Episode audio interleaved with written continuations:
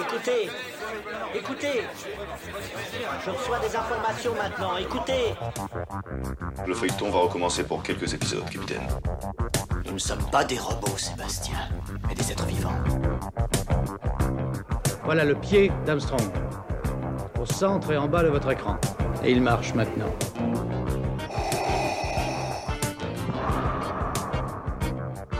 On peut dire aujourd'hui que la science-fiction est bel et bien partout. Tu veux dire qu'on est dans un programme informatique Est-ce vraiment si invraisemblable Si mes calculs sont exacts, attends-toi à voir quelque chose qui décoiffe. Bonjour à toutes et à toutes, vous écoutez C'est plus que de la SF, le podcast hebdomadaire sur la science-fiction animé par l'œil de chéri et produit par ActuSF. Quand un auteur de littérature généraliste publie un roman de science-fiction, le monde se divise en deux catégories. Il y a les optimistes, ceux qui sont heureux de voir que leur genre préféré intéresse des grands noms littéraires. Ces nouveaux venus pourront clamer leur amour pour la SF dans les médias, pour la promouvoir et proposer une vision du futur singulière. Les utopistes se diront qu'ils seront des nouveaux défenseurs d'un genre longtemps méprisé par les hautes sphères intellectuelles.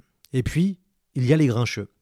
Ils viennent du fandom, ils ont de la culture, de l'expérience, ils savent que les auteurs de littérature généraliste ont rarement produit des grandes œuvres de SF.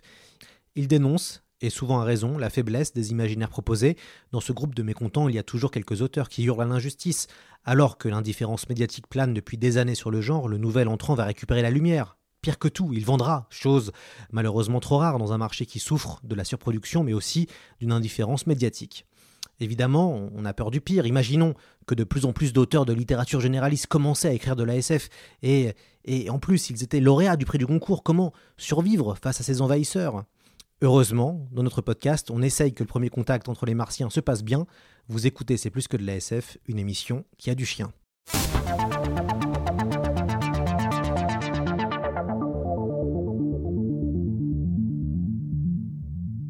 Laurent Godet, bonjour à vous et bienvenue chez nous. Bonjour, merci. Alors, je ne sais pas si on a encore besoin de vous présenter. Laurent Godet, vous êtes un immense auteur, lauréat du prix Goncourt des lycéens pour La mort du roi de Songor en, en 2002, lauréat du prix Goncourt en 2004 pour Le soleil de Scorta.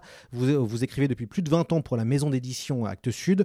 Vous avez navigué entre plusieurs genres. Vous avez écrit de la littérature jeunesse, du reportage, du théâtre, de la poésie, et vous vous essayez à la science-fiction avec Chien 51, qui est sorti en août dernier, livre que nous recommandons de lire, mais on va bien sûr y revenir. Laurent Godet, ça fait quoi de devenir un auteur de SF euh, c'est une question qui m'a beaucoup tourmenté au démarrage, en fait. Euh, la question du genre, la question de est-ce qu'on a le droit de sortir de son territoire pour aller euh, frayer ailleurs. Et en fait, à dire vrai, alors je ne sais pas ce que ça donnera pour les lecteurs, et je comprends qu'il y ait deux catégories dont vous parliez. Il y en a sûrement qui vont trouver que mon intrusion est scandaleuse. Mais en tout cas, j'ai été surpris de voir que assez rapidement je, je, la frontière n'existait plus tellement parce que, bon, on en reparlera sûrement, mais je, pense que la science-fiction, pour plein de raisons, euh, on l'a vécu un peu récemment. et donc, euh, la frontière s'est un peu atténuée. Moi, j'ai eu l'impression de travailler quand même pas mal sur l'aujourd'hui. C'était quoi, vous, euh, votre rapport à la science-fiction avant d'écrire ce livre? Est-ce que vous étiez un lecteur? J'ai une toute petite culture de science-fiction, je vais être honnête. On va commencer tout de suite l'émission avec sincérité. Euh, je ne suis pas du tout un spécialiste de ça, ni du polar d'ailleurs. Donc vous voyez, euh, Chien 51 essaye d'être un croisement entre polar et science-fiction, euh, alors que je ne suis pas du tout... Euh, pour moi, alors en science-fiction, ça se résumait, on en parlait avant, avant le début de l'émission, à une, culture de ma génération, on va dire. C'est-à-dire effectivement, euh, bah, il y a du Kadik, euh, parce qu'il y a eu Blade Runner, il y, a, y a, Dune, il y a Fahrenheit 451, il y a Orwell, il y a quelque chose, quelques titres qui sont un peu plus littéraires aussi peut-être, mais, euh, mais, mais pas tellement plus. Et je n'ai pas une vision pleine de ce qui se fait en SF. Euh, et donc, je ne me suis pas inscrit par rapport à des familles qui existeraient ou par rapport à des choix de, de, de maison hein, ou de style. Euh, pas du tout. Et est-ce que votre éditeur n'a pas eu une attaque quand vous lui avez proposé ce, projet? Mon éditeur, il a souvent des attaques quand je lui parle le projet. La dernière fois, je lui avais dit que j'allais faire un poème sur l'Europe. Il était devenu tout blanc. Euh, et finalement, ça s'est très bien passé. Donc là, oui, ça l'a surpris, mais. Mais, bon, d'abord, il me fait l'amitié de, de, me suivre. Et puis ensuite, moi, j'aime bien ce côté-là, ce petit pas de côté, ce déplacement. Mais, mais d'abord, pour moi, dire, ouais, hein, c'est. Sais que je vais passer un an de ma vie à écrire euh, ce roman. Euh, chaque nouveau roman, moi, c'est à peu près le temps que ça me prend. Euh, j'ai pas envie de m'ennuyer, donc il faut que ça soit un espace de découverte, de, un moment où je me frotte à des choses que je connais moins. Là, là j'étais servi, mais Alors, ce qui est intéressant dans votre roman, c'est qu'on retrouve deux sous-genres de la science-fiction qui sont le cyberpunk et euh, la dystopie. Alors là, vous allez m'apprendre plein de trucs. Alors bon, bah, ça tombe bien parce qu'on a parlé de, de, Blade Runner. Donc Blade Runner, il y a du cyberpunk. Je sais que vous appréciez le, le, le long métrage. Euh, la dystopie, je suppose que vous avez dû lire euh, Orwell ou Le meilleur des mondes, qui sont les, les deux textes souvent les, les plus connus les, et les plus, euh, les plus cités. Est-ce que quand vous avez, vous êtes mis à écrire, vous avez relu des textes ou quand vous écrivez, vous essayez de ne plus lire justement pour être totalement dans l'écriture? Alors j'ai relu, oui absolument, j'ai relu euh, le, livre euh, dont a été fait le film Blade Runner, le livre de Kadik. Euh, en fait je l'ai pas relu, je l'ai lu parce que je l'avais jamais lu. J'en étais resté sur le, film. Et puis j'ai lu, j'avais envie aussi de relire des choses euh, on en parlera peut-être, mais la question de la trame d'une enquête, de, la gestion du suspense, même si c'est pas central dans Chien 51, mais et donc j'ai lu d'ailleurs un, livre que je recommande à tout le monde, Necropolis de, de, Lieberman, Herbert Lieberman, qui est, qui est juste un chef-d'œuvre. quoi. Donc euh, euh, ouais, j'aime bien placer un travail sous, euh, sous le, parrainage, si on peut dire, de, livres, en se disant voilà, ça, ça sera des boussoles à un moment donné. C'est pas du tout pour comparer, c'est juste pour s'imprégner de, d'univers. Donc là, mon livre, pour moi, il est en, entre ces deux choses-là, le policier et le, et le futur en fait. Chien 51 narre l'enquête de Zem Sparak, policier dans la zone 3, le pire quartier de Magnapol, une ville régentée par la corporation Gold Text. Ce groupe international achète des pays en faillite comme la Grèce mais aussi le Venezuela en vidant le pays de sa population et de sa culture. Alors que la ville est sous tension suite à des élections, Sparak enquête sur un meurtre avec Salia, enquêtrice de la zone 2. Les deux enquêteurs vont découvrir qu'il y a quelque chose de pourri dans cette, dans cette ville. Nous, on a pris beaucoup de plaisir à vous lire, Laurent Godet. Je, je n'ai pas réussi à lâcher les 100 dernières pages du, du roman. Évidemment, un lecteur de SF averti ne sera pas forcément surpris par le scénario, mais on est immergé dans votre univers, dans votre langue. On a envie de savoir la fin. On imagine d'ailleurs totalement votre roman en cinéma, euh, par, exemple. Bref, pour nous, ça a été totalement convaincant et on a passé un, excellent, un excellent moment. Euh, vous avez mêlé deux genres, et on, vient d'en reparler, hein, qui sont le policier et la SF. Euh, Maurice Gédontac était d'ailleurs un spécialiste de ce genre d'histoire, avec notamment les racines du mal. Est-ce que ça a été difficile pour vous de mêler littérairement ces deux codes, qui sont quand même deux genres littéraires? Alors, euh, non, pas, de les mêler. Les mêler m'a pas posé de problème. Enfin, euh, j'y suis allé avec la naïveté euh, qui me caractérise dans ce domaine. Mais par contre, chacun des deux pose des problèmes. C'est-à-dire que la trame policière, c'est super compliqué. Moi, j'ai découvert ça là. c'est vrai que je n'avais pas mesuré à quel point il faut se raconter l'histoire deux fois, c'est-à-dire que établir d'abord les faits.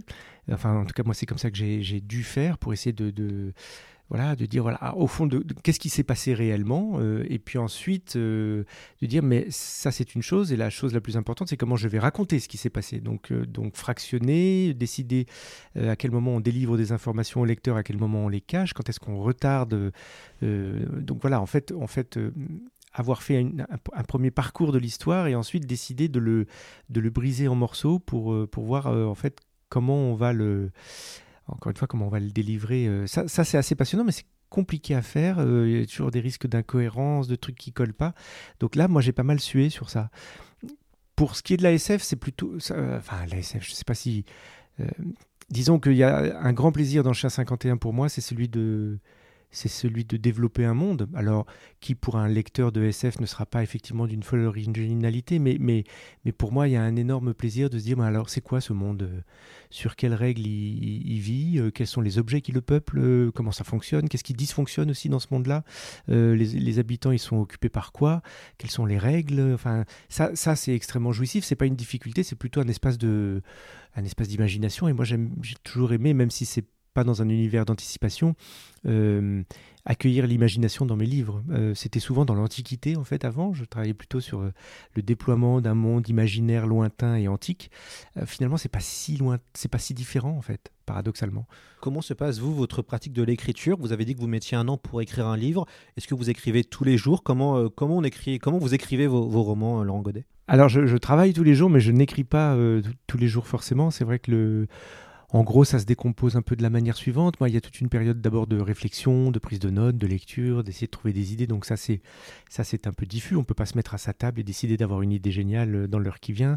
Donc ça, c'est difficile à, quantifier. Euh, à partir du moment où je m'y mets, c'est-à-dire où j'ai établi mon histoire, où j'ai une architecture, euh, un plan, pour dire les choses un peu bêtes, euh, assez détaillé, assez fouillé. Euh, ouais, il y, y, a une première phase qui est l'écriture du premier jet. Euh, que moi j'aime bien essayer de... euh, c'est la seule période où je vais écrire tous les jours. Là, pour le coup, ça dure un mois, un mois et demi, deux mois au maximum. Et là, vraiment, j'essaye de ne pas lâcher l'humeur en fait du livre, parce que c'est extrêmement compliqué ensuite d'y revenir. Quand on a perdu l'humeur, si je fais une pause de 15 jours, euh, ensuite, c'est le plus long, c'est ça, c'est de retrouver où on en était, dans quelle, dans quelle ambiance on était. Donc là, j'essaye de tracer ma route. Et puis, et puis ensuite, il y a une période très longue que j'aime un peu moins, pour être honnête, et qui est plus compliquée pour moi, mais, mais qui, je pense, est, plus, finalement la plus importante pour le livre. C'est cette période qui va durer 6 mois, 8 mois, où on fait des relectures, une version 2, une version 3, une version 4, euh, où on introduit aussi l'éditeur dans la danse pour qu'il donne un avis. Et donc, ça fait une version 5, une version 6, et voilà. Ce qui est dingue, c'est qu'à même à votre niveau, entre guillemets, vous- vous devez écrire plusieurs versions. Ah bah, euh, Chien 51, la version publiée en livre, je pense que c'est la version 7 ou 8. Et quand je dis version, c'est pas parce que j'ai changé une virgule que j'appelle ça une nouvelle version. Enfin, c'est ça correspond à des changements de importants quoi dans, dans la. Ouais, ouais, moi j'ai j'ai besoin de ce temps-là et puis j'ai et puis je- il faudrait demander à mon éditeur, mais je pense vraiment que si- s'il était là, il vous dirait que la première version qu'il a lue euh, l'a laissé un peu circonspect, on va dire.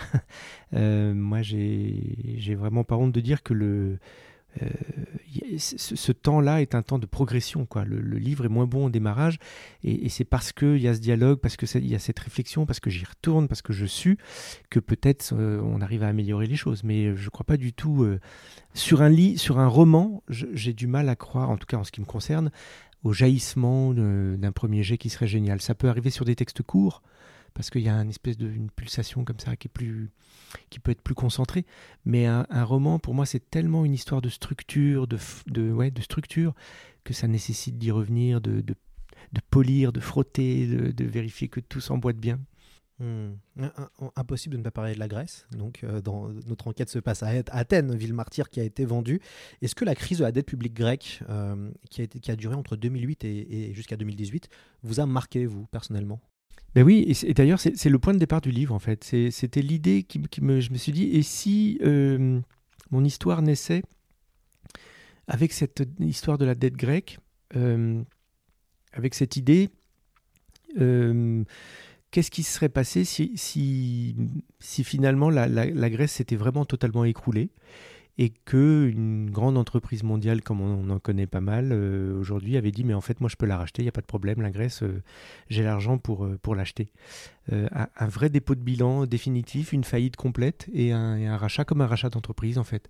C'était vraiment le point de départ du livre avant l'idée du personnage, avant l'idée de l'ambiance de ce monde-là, de Goltex. C'était partir d'un fait qu'on a tous connu, enfin peut-être pas les tout plus jeunes, mais euh, enfin si quand même, c'est pas si lointain, et essayer de le tirer vers une autre direction pour voir euh, ouvrir une ère. Alors c'est pas très nouveau parce que comme vous l'avez dit dans le dans, l'ASF euh, cyberpunk ça, existe, mais cette, question de la privatisation des États, cette question de la voilà, ça m'intéressait. Ça m'intéressait parce que je pense que il y a quelque chose dans notre monde qui rôde autour de cette question. Et euh, je ne sais pas si on y viendra un jour ou quelle forme ça prendra, mais on a l'impression que c'est de plus en plus possible.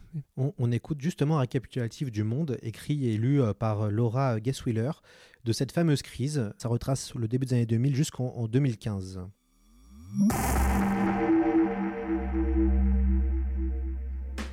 Remontons tout d'abord en 2001, lorsque les 11 pays de la zone euro valident l'entrée de la Grèce dans la monnaie unique. Le pays remplit alors certains des critères de Maastricht, comme un déficit budgétaire à moins de 3% du produit intérieur brut et une inflation sous contrôle. En passant sous l'euro, le pays peut alors profiter d'un taux d'emprunt avantageux sur les marchés financiers et sans dette pour financer sa croissance. Mais en 2004, le ministre des Finances, Georges Alogoskoufis, rapporte au Parlement européen que les chiffres annoncés jusque-là étaient tout simplement faux. Et la Grèce reconnaît qu'elle n'avait pas le niveau de déficit nécessaire pour rentrer dans l'euro. Quatre ans plus tard, à l'automne 2009, le nouveau Premier ministre socialiste, Georges Papandréou, révèle à son tour que certains des chiffres communiqués depuis 2004 ont également été falsifiés. La dette grecque s'élève alors à 279 milliards d'euros, soit 115% de son PIB, et l'Europe découvre un pays qui emprunte massivement sur les marchés financiers, miné par la fraude fiscale à grande échelle et une économie souterraine pesant près d'un quart de son PIB. Les révélations entraînent une baisse de la note de la dette grecque. Le taux d'intérêt de ses emprunts sur les marchés financiers augmente et la dette continue son ascension. Le Premier ministre, Georges Papandreou, lance alors le premier plan de rigueur pour réduire le déficit. Il annonce en décembre 2009 plusieurs lois, comme la réduction de 10% des frais de fonctionnement de l'État, un gel des recrutements des fonctionnaires et un programme de privatisation de la propriété foncière de l'État. Au début de l'année 2010, Athènes prend de nouvelles mesures d'austérité et espère générer 4,8 milliards d'euros d'économies, ce qui ne convainc pas les marchés financiers. La note du pays passe dans la catégorie spéculative, la Grèce ne peut plus emprunter et se retrouve à court de liquidités. Pour lui éviter la faillite, en mai 2010, les pays de la zone euro votent le premier plan d'aide international. Un prêt de 110 milliards d'euros sur 3 ans, dont 30 milliards seront pris en charge par le FMI. Malgré les mesures, en juillet 2011, le pays frôle une nouvelle fois le défaut de paiement. Le responsable de la zone euro décide alors d'un deuxième plan d'aide de 237 milliards d'euros qui comprend l'annulation de la moitié de sa dette contractée auprès de créanciers privés. Mais pour continuer de recevoir les aides, la Grèce doit montrer sa bonne volonté. Entre 2010 et 2015, le pays a mis en œuvre 7 plans d'austérité supplémentaires. Une politique très mal acceptée par la population qui exprime son désaccord dans de nombreux mouvements anti-austérité.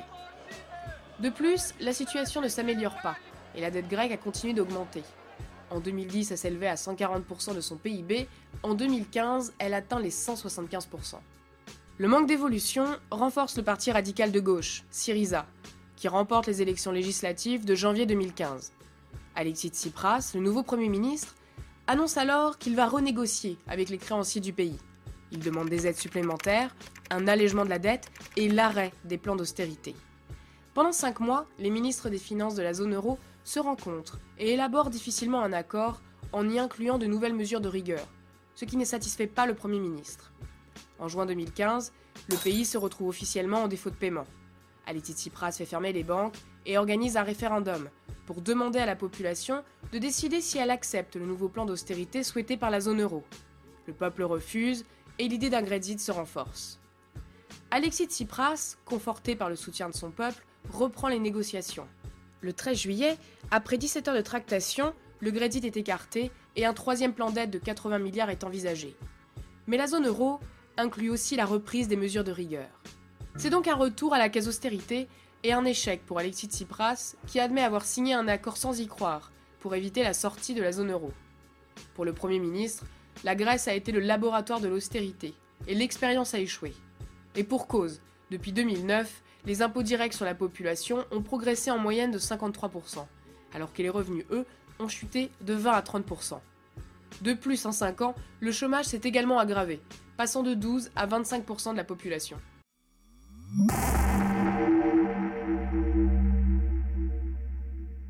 Voilà, c'était un, court résumé, de, euh, mais très bien fait, de Laura Guess-Wheeler pour euh, le média Le Monde, euh, qui résume cette fameuse crise de la dette publique grecque. crise qui a beaucoup marqué en fait le début des années 2010 où on a vu que finalement l'Europe n'était pas si accueillante ou pas si bienveillante que ça puisqu'en effet la Grèce a servi de, de décès et on a vu qu'est-ce que ça faisait des années d'austérité qu'on retourne en Grèce et je pense que vous êtes allé en Grèce et à Athènes pour pour, euh, pour peut-être préparer ce roman, la ville a beaucoup souffert. Bah oui, c'est ce qu'on entend dans le, dans le, dans le sujet, là, le, le, la difficulté. Enfin, c'est extrêmement compliqué parce que c'est vrai qu'à l'origine, il y a une faute, on va dire une faute grecque, si on peut le dire comme ça. Il y a, il y a, il y a une, gab...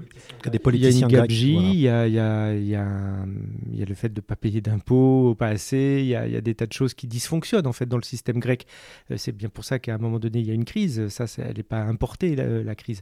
Euh, la difficulté, c'est qu'on voit bien que le système euh, mondial, c'était dit, le système de notation, le système accélère et empire les choses. C'est-à-dire que tout d'un coup, quand on sent que quelqu'un est, en faiblesse, tout le système autour euh, fait que ça devient de plus en plus dur de remonter la pente. quoi.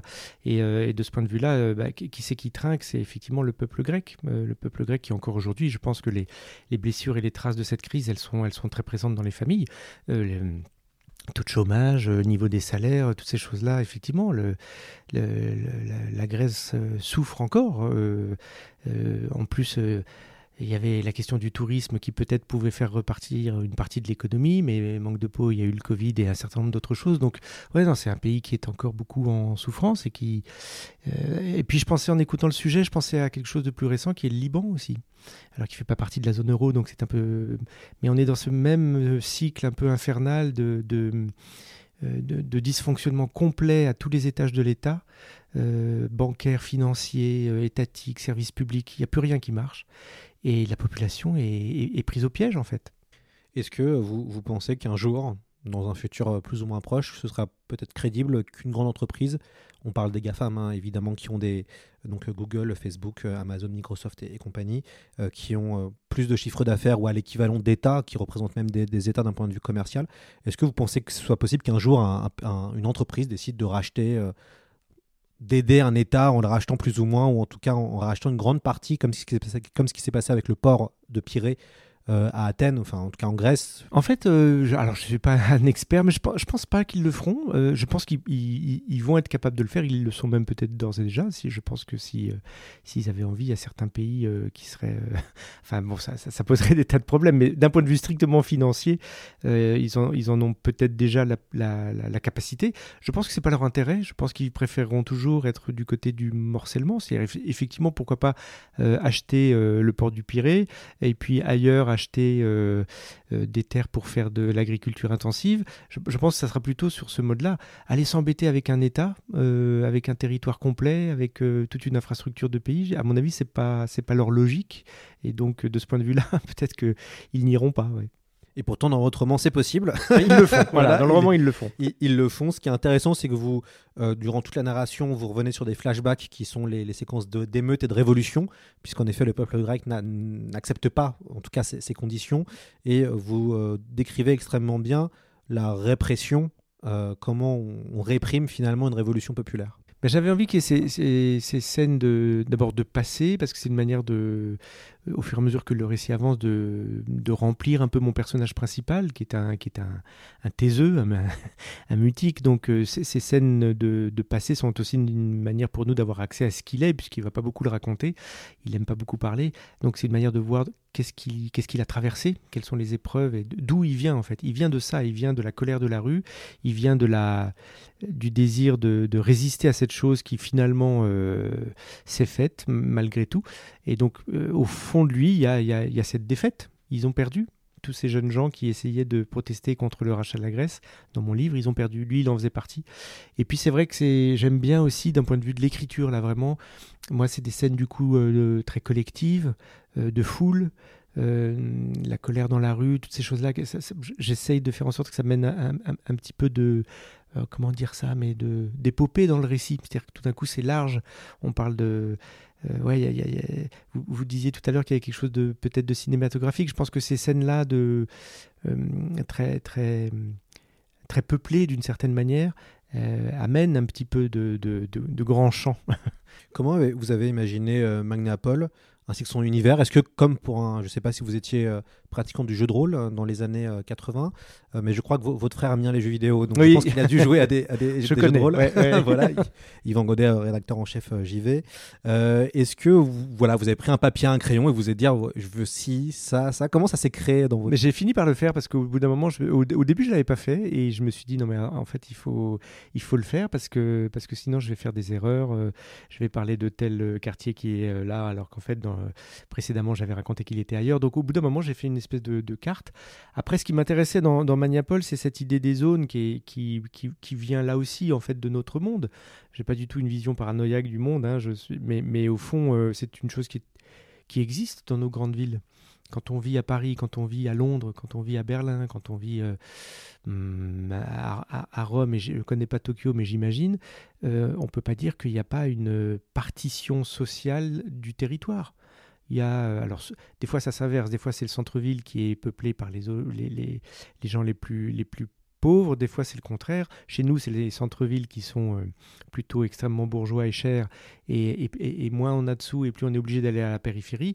Dans les villes américaines, c'est souvent le contraire, mais, mais ça existe, ça, cette, euh, cette territorialisation sociale en fait. Euh, alors la seule différence avec Maniapol, c'est qu'il n'y a pas de checkpoint, mais encore qu'on pourrait trouver aussi dans le monde d'aujourd'hui des tas d'endroits où il y a des checkpoints. Euh, il y a ces espèces de zones euh, résidentielles parfois dans des pays d'Amérique du Sud ou d'Amérique du Nord où on peut pas rentrer sans montrer patte blanche. Il y a des badges, il y a des barrières, il y a des choses comme ça. Donc et ça reprend aussi on va dire une autre thématique de la science-fiction de la ville riche euh, entre guillemets. On, voit ça euh, dans le, par exemple dans le manga Gum avec euh, Zalem, plus récemment dans Vesper Chronicle avec les citadelles. Il y a aussi Golden City, la, BD qui imagine un, îlot d'ultra riche alors que la Terre est totalement détruite. Cette vision de, de cette zone de riches dans un monde euh, détruit, c'est une thématique SF, mais aussi finalement, comme vous le dites très bien, qui est proche de notre réalité aussi. Absolument, ouais. Tous les chiffres qu'on a sur, sur le, la concentration des richesses dans le monde montrent ça. Alors, c'est pas forcément visuel, mais on sait très bien que l'immense majorité de la richesse concerne très très peu de monde par rapport à la population mondiale. Donc, on est déjà dans une, une partition totalement euh, inégalitaire. Euh, et, c'est vrai qu'il y a des coins du monde où, où, le choc visuel est très spectaculaire. Je pense, moi, à Port-au-Prince, où j'ai été plusieurs fois en Haïti. Et euh, c'est une ville où ça se voit, c'est-à-dire que les quartiers riches sont en haut, euh, dans les montagnes, à Pétionville et, même plus haut. Et, tout le bas de la ville, c'est l'immense majorité de là où vivent les gens, sont des quartiers euh, extrêmement pauvres.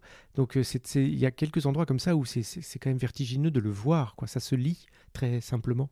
Vous avez créé un Love Day, donc, qui est une orgie collective euh, donc c'est un jour par an, euh, c'est une fête comme un peu la fête de la musique, sauf que ça, c'est la fête de la musique en mode orgie.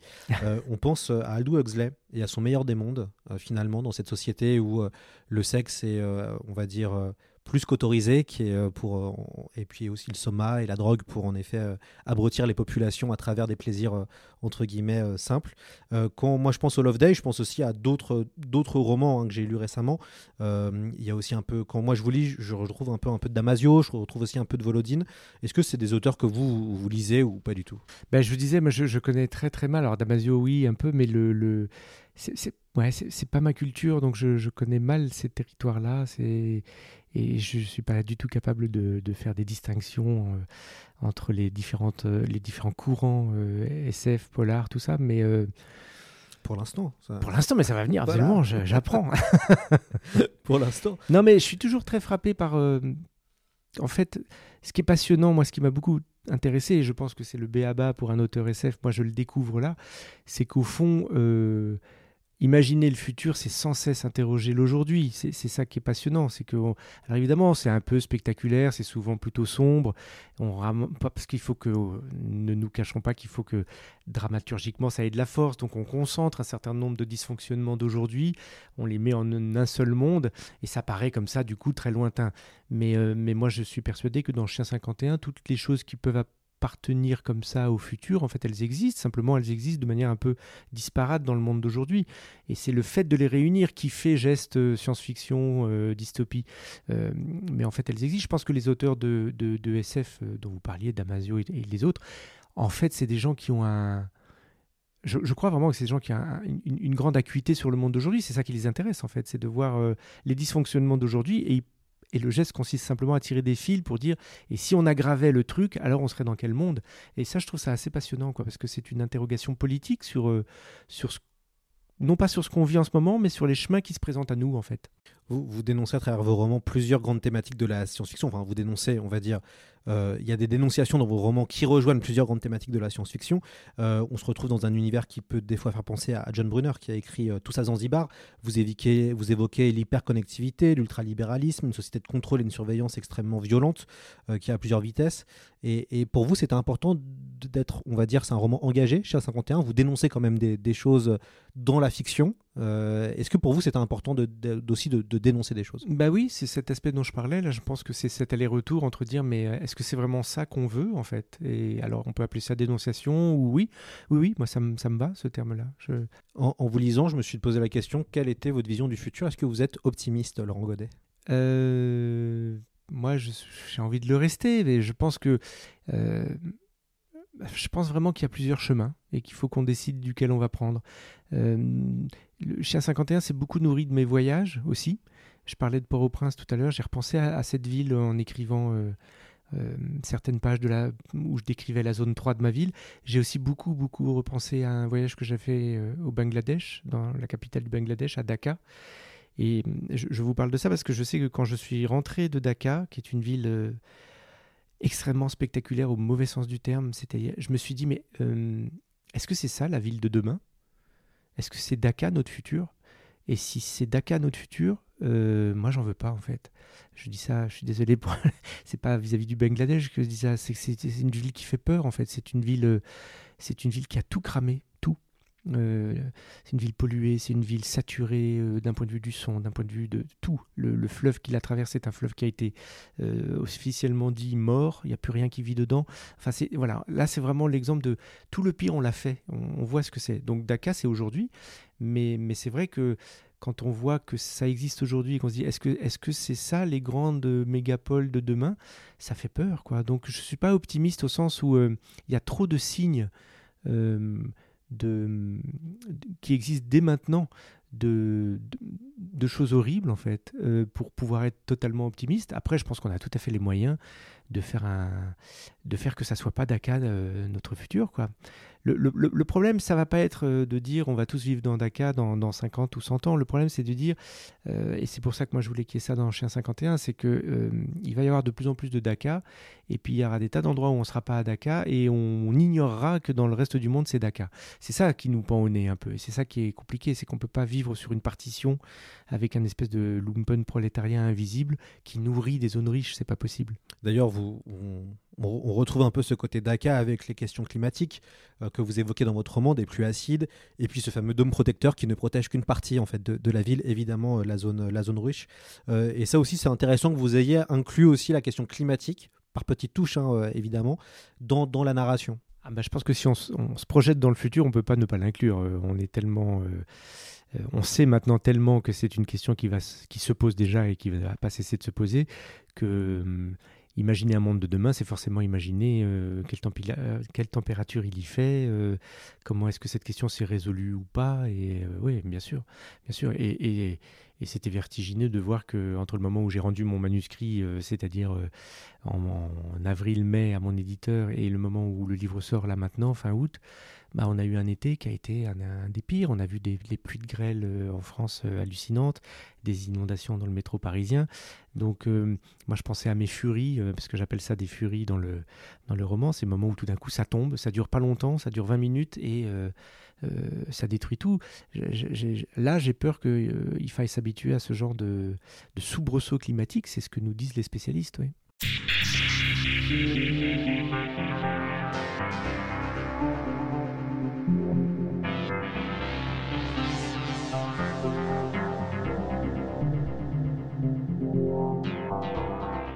Est teinté d'une mélancolie et puis aussi euh, il y a un côté tragique, en tout cas dans son, dans son scénario et à travers ses personnages. Euh, le côté tragique, est-ce que c'est aussi en lien avec la tragédie grecque peut-être? Ouais, je crois que c'est ma signature, ça.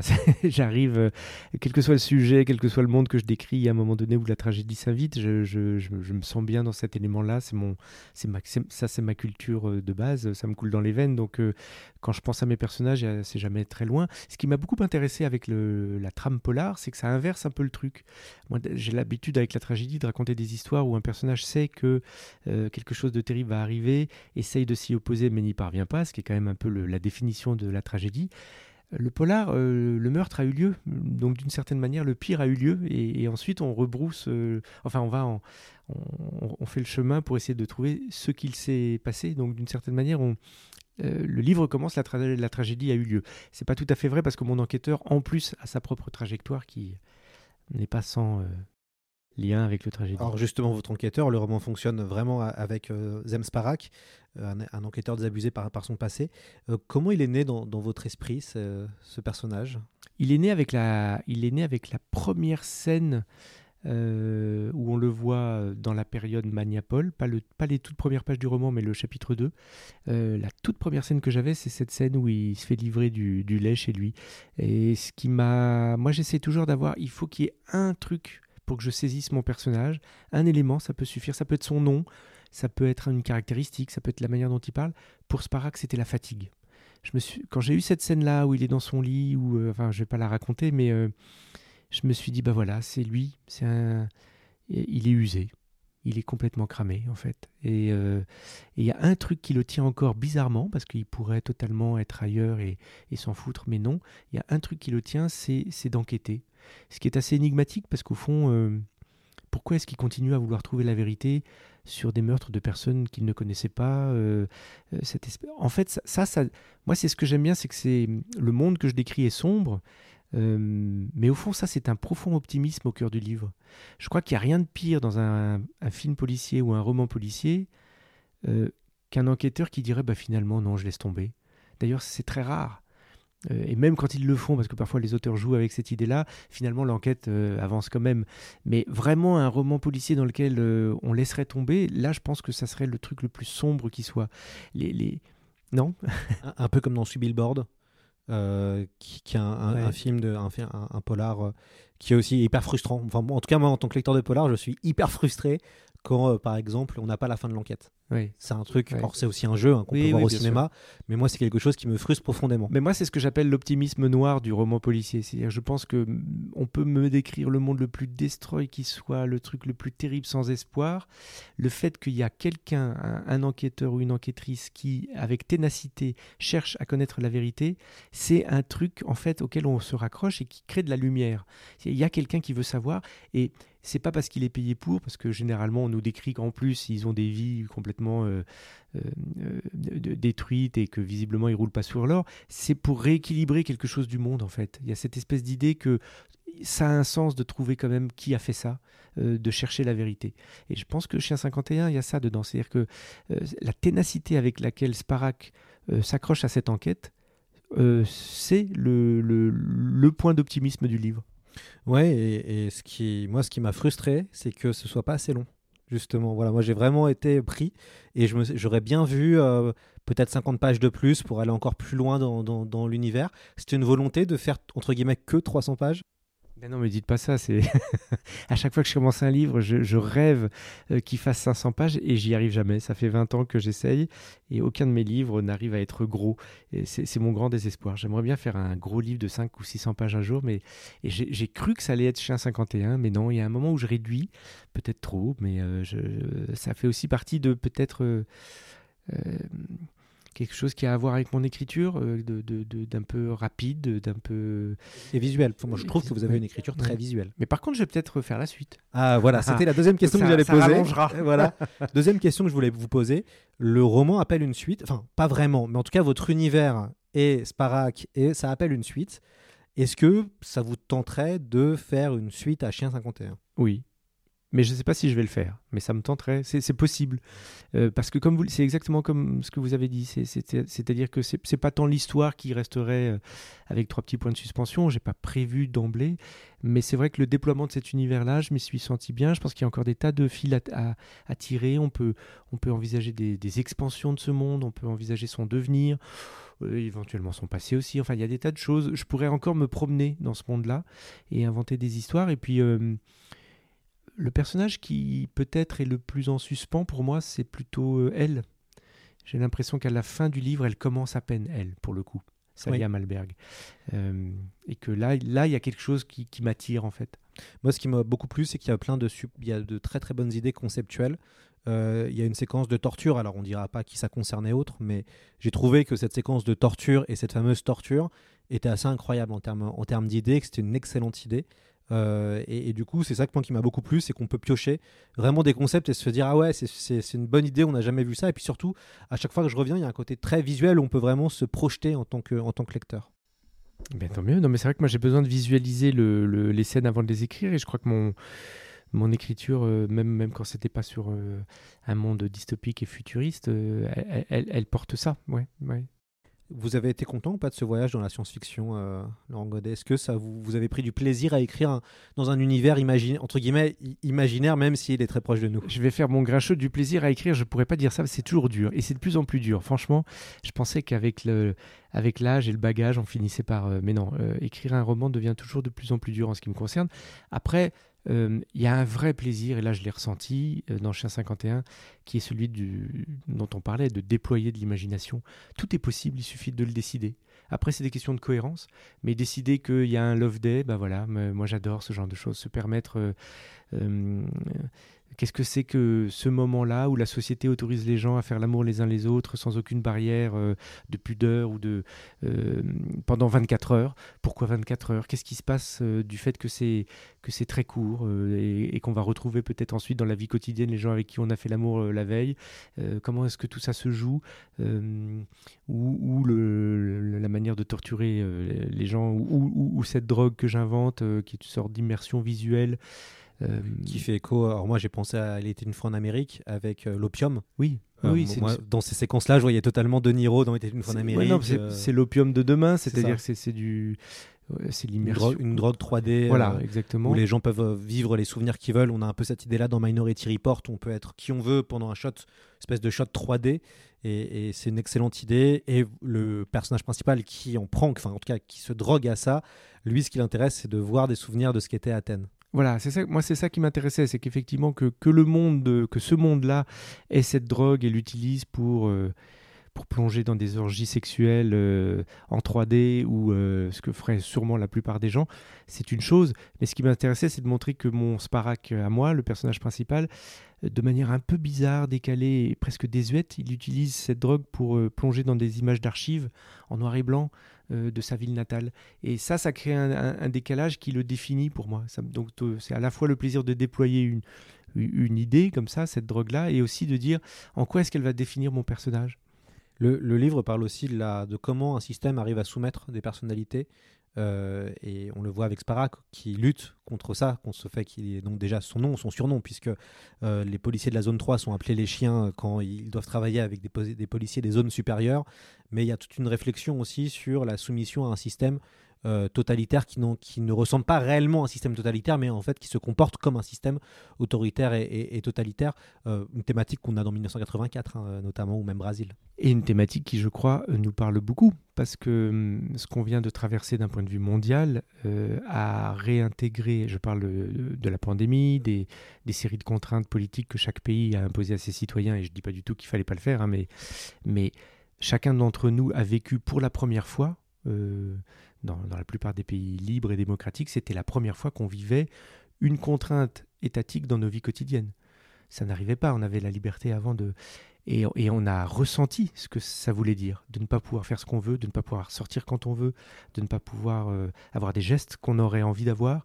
Euh, ça, c'est hallucinant. C'est pour ça que je disais au tout début de notre entretien que si j'ai écrit Chien 51, c'est parce que tout d'un coup, j'ai l'impression qu'on l'a tous vécu, la science-fiction, en fait.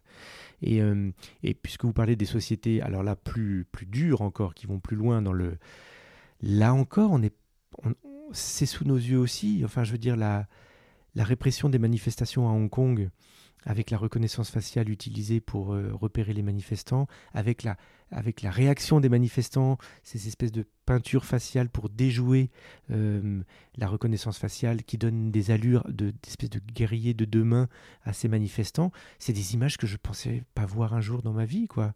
Et, euh, toute la question aussi d'une société qui fonctionnerait sur euh, le crédit social, les points qu'on donne aux citoyens s'ils se comportent bien comme c'est déjà le cas en Chine. Enfin tout ça des mondes qui, normalement appartiennent aux livres de science-fiction et qui se mettent en place aujourd'hui. Alors je dis pas qu'on vivra tous comme ça, mais ça ne peut que nous, faire euh, plonger dans une série d'interrogations sur, encore une fois, est-ce que c'est bien ça qu'on veut quoi? Que le livre est sorti, vous avez trouvé aussi un public et ça aussi, c'est agréable puisque vous avez, là, c'est le fan de SF qui parle, vous avez une responsabilité, Laurent Gonnet, en, en faisant de la science-fiction, vous permettez aussi à d'autres personnes de s'intéresser à un genre qui ne lisent euh, pas forcément. Euh, le, genre, euh, malheureusement, souffre hein, encore d'une. c'est en train d'évoluer, puisqu'on est quand même, vous l'avez très bien dit, dans un monde qui ressemble de plus en plus à la SF. On vit un âge d'or en termes de contenu audiovisuel de SF, grâce aux plateformes de, streaming, entre autres Netflix, et puis on produit énormément de, récits autour de la, science-fiction. et, et c'est vrai qu'on voit de plus en plus d'auteurs de littérature généraliste commencer à faire de la, ou en tout cas s'essayer à faire du, genre, et c'est extrêmement intéressant et c'est extrêmement important aussi, parce que ça permet aussi comme ça de valoriser un, genre qui est pourtant ancien. Hein. Jules Verne est un des, un des grands-pères de l'ASF avec H.G. Wells. Euh, et, c'est vrai que ce qui est chouette, c'est que vous allez peut-être pouvoir, enfin grâce à votre livre, ça va encourager peut-être des gens à découvrir d'autres romans de, de science-fiction Peut-être. Euh, moi, c'était une question, vraiment un très grand point d'interrogation. Là, vous parlez des gens que éventuellement j'amènerais à la science-fiction, mais il y a aussi de savoir est-ce que les gens qui ont suivi mon travail jusqu'à présent euh, vont être très très perdus dans Chien 51 ou au fond vont retrouver euh, ma patte? Moi, j'ai travaillé ce texte en disant il y, a ce territoire-là, ce que je disais au tout début, ce double territoire du polar et de la SF que je connais mal en fait. Euh, la question, c'est pas d'essayer de, de feinter, de dire je vais faire comme si j'en étais un spécialiste. Ça n'a jamais été ça ma démarche. La question, c'est de dire cette chose-là existe. Est-ce que je peux la, la, tirer vers mon territoire à moi d'écriture euh, ou en tirer des morceaux euh, vers ce qui m'intéresse? Et j'espère que les gens qui ont suivi mon chemin en tant que lecteur ou lectrice retrouveront, euh, malgré l'habillage qui est différent, euh, quelque chose qui, euh, qui est commun à, mes romans, c'est-à-dire un regard sur le monde, une manière d'écrire, une langue, je ne sais pas, des, des, situations, des personnages qui parlent d'une certaine manière. Je pense qu'il y a des tas de choses au fond qui ne sont pas si... si étrangères à mes livres précédents malgré tout. Alors après la question de la question du genre et d'amener des lecteurs d'un genre à l'autre, moi, j'aime bien les, j'aime bien les objets bâtards en fait. Euh, j'ai eu ça tout de suite très tôt dans mon parcours d'écriture avec le théâtre, parce que moi, je viens du théâtre et, euh, et, j'ai toujours euh, considéré qu'au fond, mon domaine d'écriture, mon territoire à moi, il était dans cette espèce d'étrange mélange entre récit et oralité. donc ça avait un peu à voir avec le théâtre, un peu à voir avec le roman. D'ailleurs, la, mort du roi de Songor, ça peut être un roman de fantaisie. Hein Mais oui. Mais oui, oui. Non, non, mais vraiment, ça a été écrit avant. Euh, ouais, non, non. Euh, c'était avant Game of Thrones, mais finalement, euh, c'est pas si loin comme démarche. C'est-à-dire que déployer un univers qui n'existe pas, qui est, euh, qui est un peu antique, mais euh, il y a tas de gens qui l'ont fait avant moi. Hein, mais quand je l'ai fait en 2002 dans le paysage littéraire français, on était quand même beaucoup dans l'autofiction. c'est un objet qui est un peu détonné. Et d'ailleurs, je pense que c'est cette surprise-là qui a fait son succès aussi. mais ouais, bien sûr, on n'est pas forcément très loin de ça.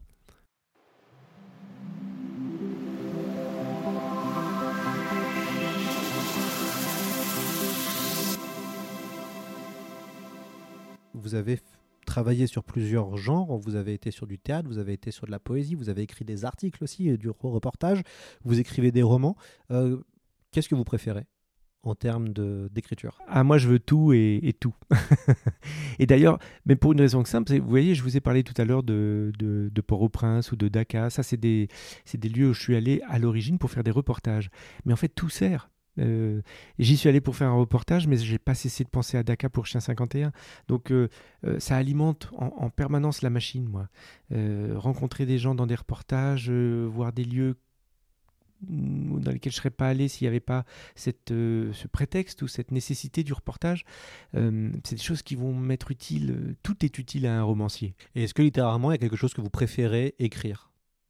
En termes de entre le théâtre, la poésie, le roman c'est là où vous trouvez le plus de plaisir Le plus de plaisir, c'est dans les formes euh, de, de, textes courts et euh, un peu récits poétiques, si je puis dire. C'est-à-dire, je pense à des textes comme euh, Le Tigre bleu de l'Euphrate ou, ou Nous l'Europe. C'est-à-dire quand l'oralité est très très forte, quand il y a un côté proclamation, jaillissement, euh, ou certains de mes longs poèmes que j'ai publiés dans un recueil qui s'appelle De sang et de lumière, où ça raconte une histoire, donc c'est des poèmes qui font une quinze, vingtaine de pages, mais où on est dans l'énergie de la profération. Ça, j'adore. Vous avez euh, une reconnaissance nationale, internationale, vous avez gagné les plus grands prix.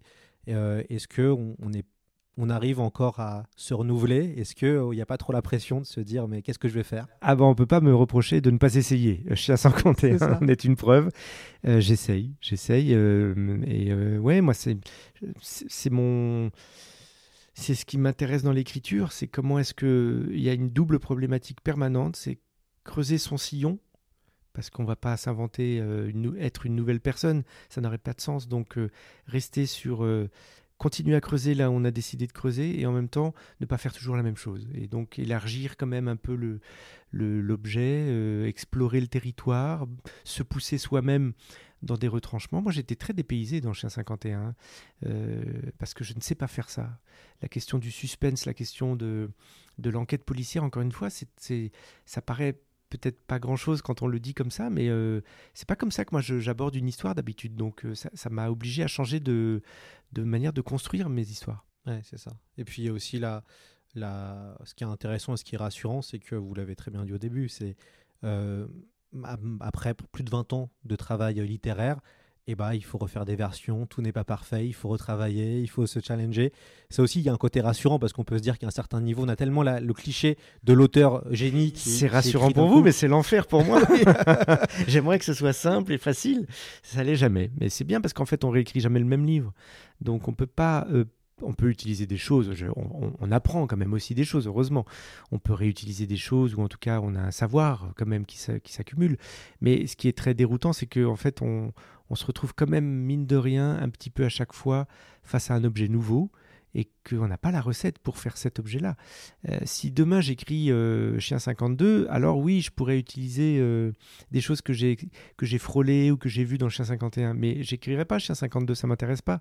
Même s'il y a un livre qui est une sorte de prolongation de cet univers-là, ça sera pas Chien 52 au sens où ça sera pas la même histoire, ça sera pas fichu pareil.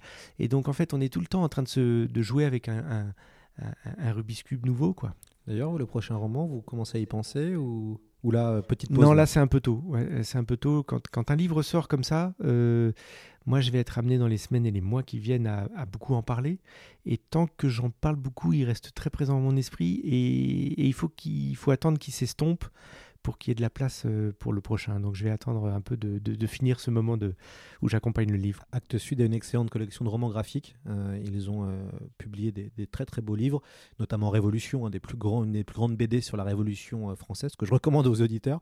Est-ce que ça vous tenterait pas un jour de, faire un roman graphique en tant que scénariste? Bah, la question, de, la question du, du, geste du dessin, de la narration du dessin vis-à-vis de, l'écriture, ça m'intéresse beaucoup. Il y a quelques projets dont j'ai pas le droit de parler pour l'instant, mais qui, ah, mais qui me. Ouais, moi, toutes les formes d'écriture m'intéressent, donc c'est vrai que c'est passionnant. De...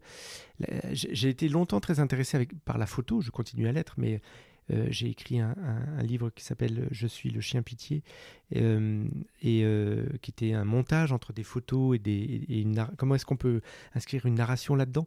La question avec le dessin, c'est pareil, c'est.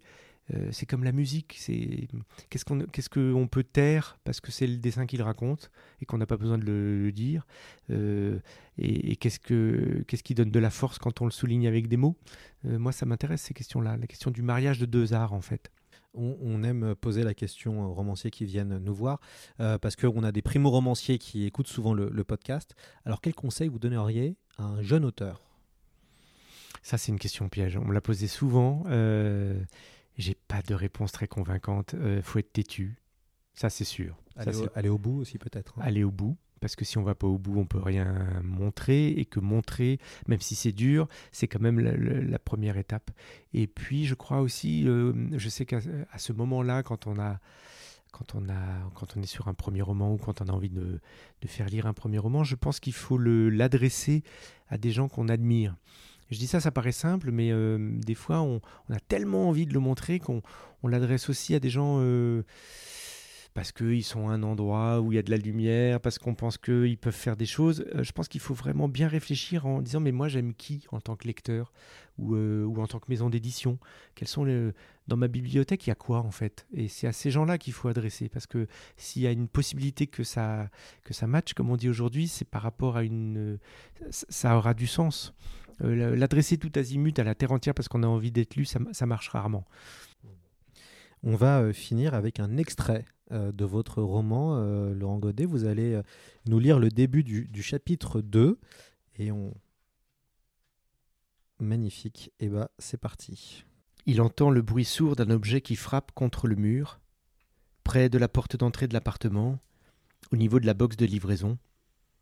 Cela le sort du sommeil, mais aujourd'hui, comme si souvent depuis quelque temps, il hésite, ne sait plus mettre un nom précis sur ce qui l'entoure. Sa conscience flotte, il repense aux rues d'Athènes, au port du Pirée qu'il a quitté trente ans plus tôt, à tous ces mondes qu'il a vus disparaître, à toutes ces histoires qui l'ont traversé et dont il ne reste plus rien que le souvenir qu'il en garde. Il lui faut quelques minutes pour retrouver l'épaisseur de son corps. La fatigue. Oui, la fatigue. C'est elle qui l'amène à son propre nom. Lorsqu'il la sent peser sur sa cage thoracique, il n'a plus de doute.